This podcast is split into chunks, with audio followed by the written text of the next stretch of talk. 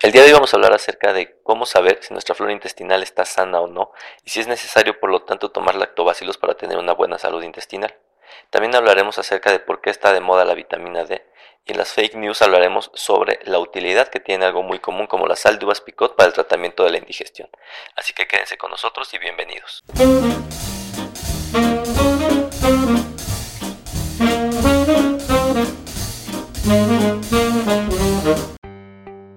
Bienvenidos al podcast de Esmi Gastro. Soy el doctor Norberto Chávez, gastroenterólogo y hepatólogo. Gracias por escuchar esta nueva emisión. En cada capítulo encontrarán respuestas reales a sus dudas en salud digestiva. Bienvenidos. Nuestra flora intestinal es un tema muy frecuente y que cada día se está tocando más. Esto se debe a que se ha demostrado que la flora intestinal tiene un gran papel en el mantenimiento de nuestra salud digestiva y muy probablemente en la salud de nuestro cuerpo de manera global. Hoy se sabe que tenemos más agentes eh, como bacterias, hongos, parásitos en el intestino que células en nuestro organismo. Esto habla de la importancia que tiene la flora intestinal en nuestro organismo. Es decir, imagínense las relaciones que tenemos que establecer con miles y millones de microorganismos en nuestro aparato digestivo y llevarnos bien, digamos, ¿no? Entonces esto ha sido de gran interés recientemente y por lo tanto la gente cada día está más preocupada por este tema ya que se ha visto su asociación con distintas enfermedades, obviamente eh, siendo las de mayor interés las del aparato digestivo. Probablemente enfermedades tan frecuentes como la colitis o el síndrome de intestino irritable o enfermedades tan graves como la enfermedad inflamatoria intestinal, atravesando por la cirrosis y, un, un sinfín de enfermedades, ha demostrado que la flora intestinal tiene un gran papel en la salud digestiva de todos los seres humanos. Esto se ve particularmente cuando comparamos poblaciones. Por ejemplo, si comparáramos a la población afroamericana en Estados Unidos con la población de África, que comparten un componente genético muy grande, se puede observar que la flora intestinal de las personas de África tiene una flora intestinal mucho más sana, está mucho mejor equilibrada que las afroamericanas en Estados Unidos. Y esto depende particularmente de la dieta. Es un hecho que eh, tanto el consumo de antibióticos como la dieta son elementos que pueden influir o que influyen de manera significativa en la microbiota o nuestra flora intestinal. Es muy difícil saber si nuestra flora intestinal está sana o no. ¿Por qué? Porque las técnicas que actualmente se están utilizando para poder evaluar la flora intestinal son técnicas de biología molecular relativamente sofisticadas pero que no están al alcance de un laboratorio común.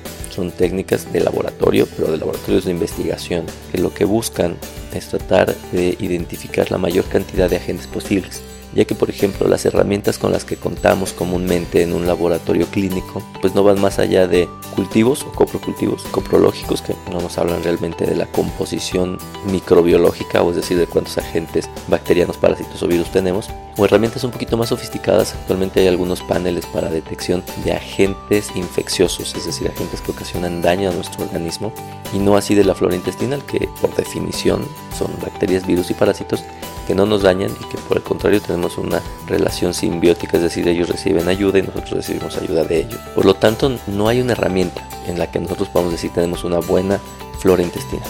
Una buena flora intestinal se caracteriza, eso sí sabemos actualmente, por una gran variedad de agentes, es decir, una flora bacteriana monótona o con poca variedad, muy probablemente sea una flora intestinal que no está sana. Igualmente, el equilibrio que existe entre esta flora intestinal es algo bien importante, ya que dependiendo del tipo de bacterias con las que contamos, es el perfil de sano o enfermo que podemos presentar. Por lo tanto, esto no lo podemos medir. Entonces el problema es cómo le vamos a hacer para tener una flora intestinal sana. Lo que sí se sabe es que, por ejemplo, el consumo de antibióticos de manera frecuente seguramente está afectando nuestra flora intestinal. Es decir, seguramente está haciendo que nuestra flora intestinal se esté eliminando y que puede existir un crecimiento o un sobrecrecimiento de bacterias que no son precisamente las más benignas. Por otro lado, también está el tema de la dieta, como les comentaba. Se sabe que las dietas que son basadas en alimentos procesados, en dietas muy monótonas, en dietas que contienen pocos vegetales, en dietas que realmente no son saludables desde un punto de vista nutricional, se sabe que también influyen de manera significativa. Como les decía en el ejemplo de la gente de África y los afroamericanos, el tipo de dieta que consumen pues es completamente distinto. Entonces en este sentido, para poder tener una buena flora intestinal, pues necesitamos tener una dieta equilibrada, saludable, con pocos eh, productos procesados, que esté bien balanceada, que tenga una buena cantidad de vegetales, etcétera, etcétera. Esto puede influir de manera muy significativa en mejorar nuestra flora intestinal. Y entonces tenemos herramientas, y en esto pasaríamos al, siguiente tema, que son los probióticos. Eh, los lactobacilos, por ejemplo, son un tipo de probióticos. Probiótico es una bacteria que puede estar viva o muerta, que consumimos para mejorar nuestra flora intestinal. El ejemplo más clásico es el yogurt artesanal. No puedo hablar de los otros yogurts porque de repente ya no sabemos si realmente lo único que estamos tomando es algún tipo de leche o sustituto de leche procesado o realmente es una colonia de bacterias que consumen un producto lácteo o que transforman un producto lácteo, como lo es el yogurt. Pero podemos hablar del yogurt artesanal, este que se hace en casa con, los famosos eh, búlgaros o, gusanitos que lo que hacen es utilizar la leche para eh, producir el yogurt. En este sentido, si lo hacemos de manera o dentro de nuestra dieta, pues muy probablemente sí estamos mejorando nuestra flora intestinal.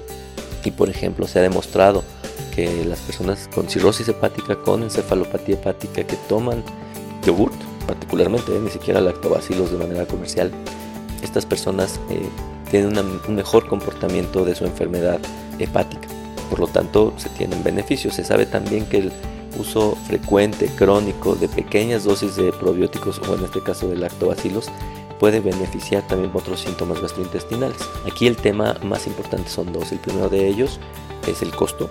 O sea, si nosotros queremos comprar los probióticos en cápsulas, en polvo, que es como lo podemos eh, encontrar en las farmacias, es un costo relativamente alto y por ende no nos permite mantenerlo a largo plazo. No es que no nos permite económicamente, sino que tampoco parece lógico el gasto que deriva comprar estos probióticos al beneficio que potencialmente podemos observar, que aparte no está bien cuantificado. Por ende, las personas que quieren tomar probióticos para mejorar su salud intestinal, la recomendación es hacerlo de manera artesanal. Y bueno, aquí ya viene toda la, problemática alrededor del mantenimiento de este yogur artesanal, porque pues, estarlos cambiando de manera recurrente, porque el sabor no es precisamente el de un yogur comercial. Bueno, tenemos que habituarnos, no, que sean, no es que sean incomibles, pero pues tenemos que habituar nuestro paladar a este tipo de, de sabores. Sin embargo, se sabe perfectamente que son una, buena alternativa. ¿En quién recomendamos el uso de probióticos comerciales, es decir, en cápsulas o en polvo? Pues en algunas enfermedades, por ejemplo, en pacientes que van a recibir tratamiento para Helicobacter pylori, se sabe que el uso de probióticos puede aumentar la erradicación del Helicobacter pylori. También se sabe que en personas que están tomando antibióticos, dar un tratamiento adyuvante, es decir, dar un tratamiento con probióticos mientras se toma antibióticos, puede prevenir el desarrollo de diarrea asociada a antibióticos, que es una complicación frecuente o algo todavía mucho más grave, que es la diarrea por Clostridium difficile, que es una sobreinfección por el abuso, ni siquiera por el abuso, por el consumo de antibióticos. En estos casos, sin duda, el uso de probióticos está perfectamente indicado y probablemente sea la mayor indicación que tenemos hoy por hoy de utilizar probióticos de manera comercial. También se puede utilizar en pacientes con síndrome de intestino irritable, con diarrea aguda, etcétera, ¿no? Pero vaya, finalmente, todavía hoy por hoy no podemos decir con certidumbre todos los beneficios que tiene, no podemos decir cuál de los cientos o mil miles de probióticos que hay, porque la verdad es que hay muchísimos en composiciones y dosis de probióticos, cuál es la más útil. Mi recomendación es que utilicen probióticos de manera crónica, de manera recurrente, en dosis pequeñas, preferentemente de manera artesanal.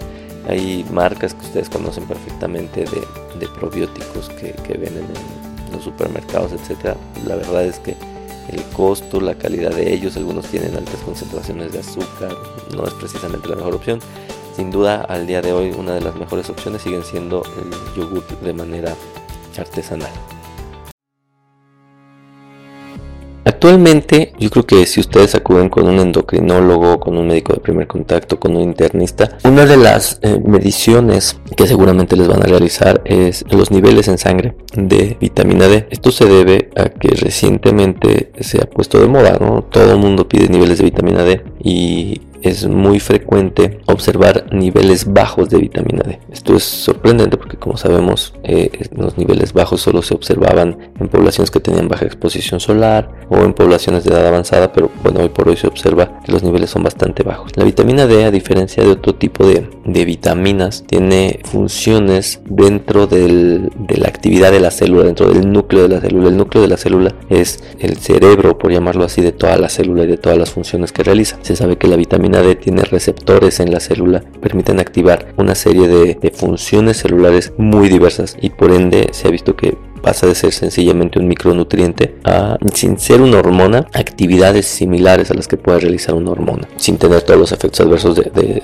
moléculas más complejas como las hormonas propiamente. Es una molécula muy sencilla, es una mm, vitamina liposoluble, es decir, se acumula en grasa y actualmente hay muchos estudios alrededor de la vitamina D. Por ejemplo, se ha intentado investigar cuál es el efecto de la vitamina D en la presión arterial, ya que se sabe que puede tener algunos factores, sin embargo, aquí tenemos que ser muy claros, hay mucha información derivada de estudios epidemiológicos serios, pero que no son la mejor evidencia actual para poder recomendar su uso de manera sistemática. Por ejemplo, hay mucha información alrededor de la vitamina D en la prevención o el tratamiento de fracturas por osteoporosis. Digamos que será como el lugar que le teníamos a la vitamina D. Y probablemente es donde más beneficios se ha observado. Existe información derivada de estudios muy, muy bien diseñados, como les decía previamente. La mayoría de información viene de estudios que llamamos epidemiológicos u observacionales. O sea, lo que ocurre aquí es que se observa a la gente que tiene una enfermedad, en este caso, por ejemplo, fracturas por osteoporosis, se le miden los niveles de vitamina D y se ve que bueno, lo tienes más bajo. Esto no es suficiente para establecer el beneficio terapéutico de la vitamina D, para eso existen otros tipos de estudios que se llaman ensayos clínicos en donde a una persona se le asigna el tratamiento y a otra persona no se le asigna el tratamiento y pues vemos qué es lo que pasa, ¿no? De esta manera podemos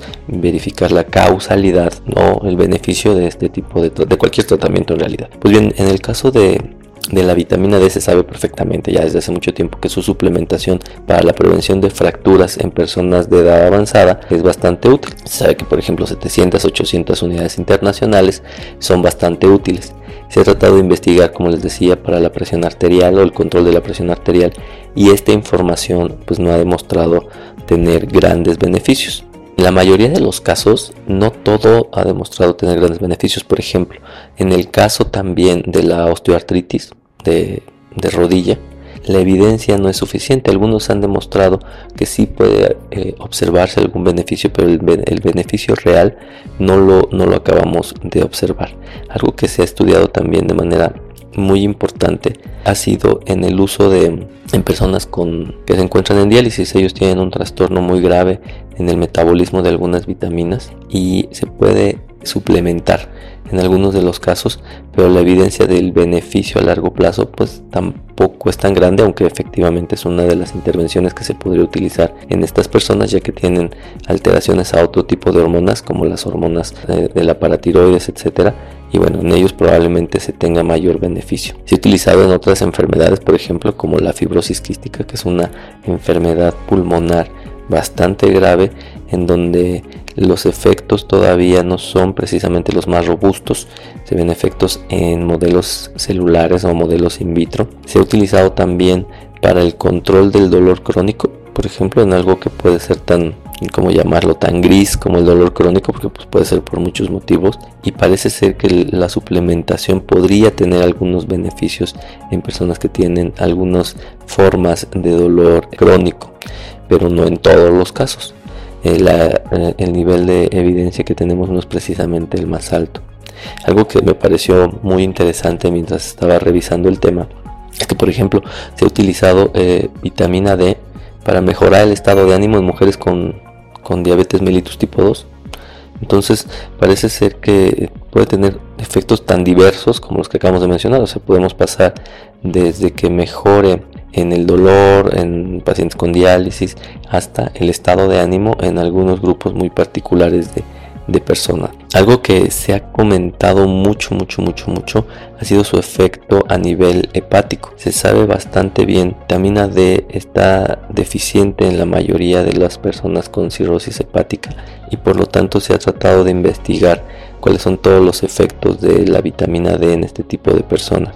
Parece ser que tienen algunos efectos en reducir la mortalidad en personas con enfermedades hepáticas la información sigue siendo insuficiente, pero dado que los efectos adversos son todavía bajitos, parece ser que se pudiera utilizar en este grupo de pacientes. Incluso se ha intentado ver eh, finalmente si puede asociarse a algunos efectos adversos, ¿no? Y sí, también es un hecho que al ser una vitamina que se queda almacenada en la grasa, pues no es recomendable estarla tomando de manera no justificada o no evaluada por un médico. Esto es, lo que tenemos que hacer es tener una medición de los niveles séricos, que se receten las dosis correctas y estarles dando seguimiento de manera frecuente con la finalidad de que no eh, tengamos un acúmulo excesivo de vitamina D y por ende podamos tener efectos adversos. Tampoco creo que sea una intervención para todos. Creo que se tiene que seleccionar claramente los escenarios clínicos en donde las personas más beneficio van a obtener, ya que la polifarmacia es una problemática actualmente muy grave. Las personas toman 3, 4, 5 medicamentos en un solo día, particularmente si tienen enfermedades crónicas. Por lo tanto, es muy importante estar al pendiente de esto y por ende está de moda, ¿no? obviamente al sonar en distintas enfermedades, en distintas especialidades, pues el paciente de repente se da cuenta que todo el mundo le está hablando del mismo tema y es porque si probablemente en algunas de todas estas entidades tenga un rol tan tan importante como lo tiene actualmente en la prevención de fracturas. Si ustedes tienen esta duda sobre el tema de la vitamina D, pues la recomendación es que les hagan una medición sérica de los niveles de vitamina D.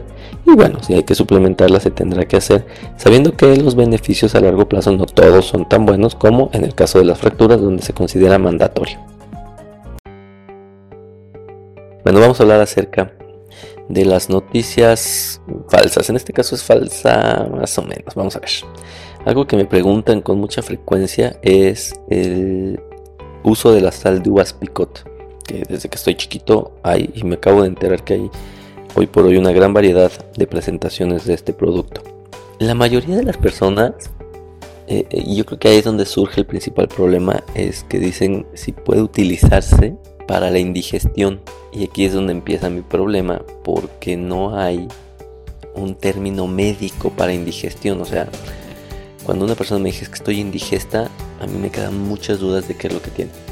Tiene dolor en el abdomen por comer mucho, tiene distensión abdominal, tiene náuseas, peor aún cuando me dicen que tienen indigestión y se sienten pesados, entonces es muy complicado. Entonces el término indigestión, si ustedes le preguntan a varias personas y los invito a que lo hagan, ¿qué es indigestión? Cada uno les va a dar un síntoma distinto.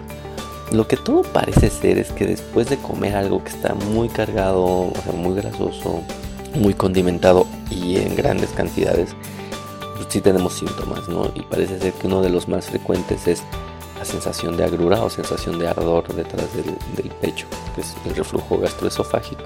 Podemos sentir un poco de dolor o distensión abdominal. Y bueno, parece ser que es ahí donde trabaja el, la sal de Vamos a hablar de las tres presentaciones y creo que cada una de ellas tiene como un papel particular, incluso una de ellas me parece interesante. El clásico que conocemos es el sal de uvas picot común y corriente que consumimos o hemos visto en los comerciales desde que yo era chiquito, o sea que imagínense. Eh, este fármaco, porque no deja de ser un fármaco, tiene bicarbonato de sodio, ácido tartárico y ácido cítrico, es decir, sabe limón. Eh, y mucha gente, incluso familiares, amigos, escucho no decir que si estás indigesto, insisto, lo que indigesto significa, pues le pones limón y un poco de bicarbonato y bueno, listo, ¿no? Y que aparentemente esto te ayuda a eructar. Entonces también el tema del, eructo a mí no, no, me queda muy claro cuál es el beneficio. O sea, sí entiendo que hay mucha gente que dice que al eructar mejora, pero fisiológicamente pues no tendría por qué mejorar. Es decir, el gas va a salir por donde tenga que salir. Creo que la sensación de eructar da una falsa impresión de mejoría de los síntomas. Digo, es tan estereotipado que en las películas así se ve, ¿no? O en los libros, o en lo que sea. uno puede observar que el que come mucho y eructa pareciera ser que se siente mejor. Que tampoco tiene mucho sentido, honestamente, porque finalmente el gas va a estar saliendo, les decía, de manera natural. En donde puede ayudar un poco, y es honesto, es en la reducción del, de la acidez o de la agrura primordialmente. ¿Por qué? Porque el bicarbonato es una sustancia que da alivio muy rápido al síntoma de pirosis o de sensación de ardor en el pecho. O si tenemos un poco de gastritis, a esta sensación es algo muy transitorio. No es que el bicarbonato iba a durar toda la vida. la verdad es que dura muy poquito tiempo dentro de nuestra mucosa, ya sea esofagial o gastrointestinal. Y evidentemente, dentro de todas sus molestias por abusar de los alimentos, pues va a tener un poquito de, de alivio. Pero la verdad es que es bastante limitado. Luego hay otra cosa que encontré que es el famoso Picot Plus. Bueno, claro, esto no está patrocinado por nadie, así que bueno. El Picot Plus lo que tiene además del bicarbonato, obviamente, tiene el ácido cítrico, el ácido tartárico igual que el anterior, pero tiene ácido acetil salicílico, o sea, tiene aspirina para acabar pronto. Entonces aquí yo no sé si ya lo ocupan básicamente las personas que tienen resaca, para que nos entendamos en perfecto español, español mexicano, claro, cruda, porque obviamente te va a quitar o te va a ayudar a mejorar el síntoma de la agrura por un periodo muy poquito, muy cortito de tiempo, pero pues te va a ayudar y obviamente te va a dar aspirina que tiene cierta propiedad analgésica. Entonces pues me parece que hay mucha gente va a empezar a, tomarlo, pero pues aquí no tiene nada que ver ni con la indigestión ni con nada, o sea, tiene que ver con el abuso del alcohol.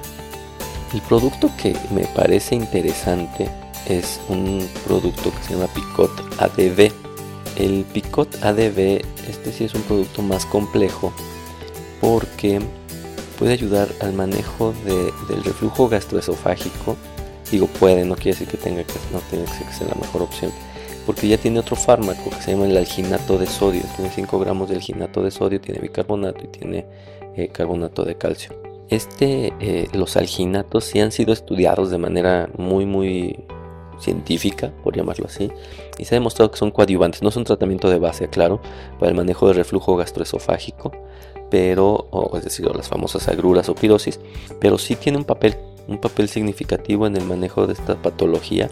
Así que incluso cuando pocas veces lo he utilizado, o sea, vaya, el uso de alginatos también es muy limitado. O sea, es pocos pacientes que no responden a los inhibidores de bomba de protones, como el omeprazol y todos estos, pueden necesitar el uso de alginato. Pero bueno, y hay pocas presentaciones de alginatos, honestamente, en México. Y parece que el picota DB es una opción razonable. Pero insisto, esto ya se convierte en un fármaco. ¿Cuál es el problema? Yo, yo no veo ningún problema con ninguno de los tres, honestamente. Si están post fiesta y tienen dolor de cabeza y esto se los quita, pues bueno, tampoco es un fármaco extremadamente grave. Si se dieron un atascón de carnitas y pues se sienten mejor eructando, bueno, pues eructen y fin de la historia, no, nadie se va a poner mal por esto. Y si utilizan el picota DB para mejorar algún síntoma de reflujo tampoco es problema. El problema que a mí me causa un poquito es que conozco pacientes que lo toman de manera frecuentísima, ¿no? Lo toman muy comúnmente entonces están ocultando síntomas. Entonces todos los días toman uno, dos o tres y, entonces quiere decir que algo está pasando en su organismo que obviamente están ocultando con el famoso sal de uvas, ¿no?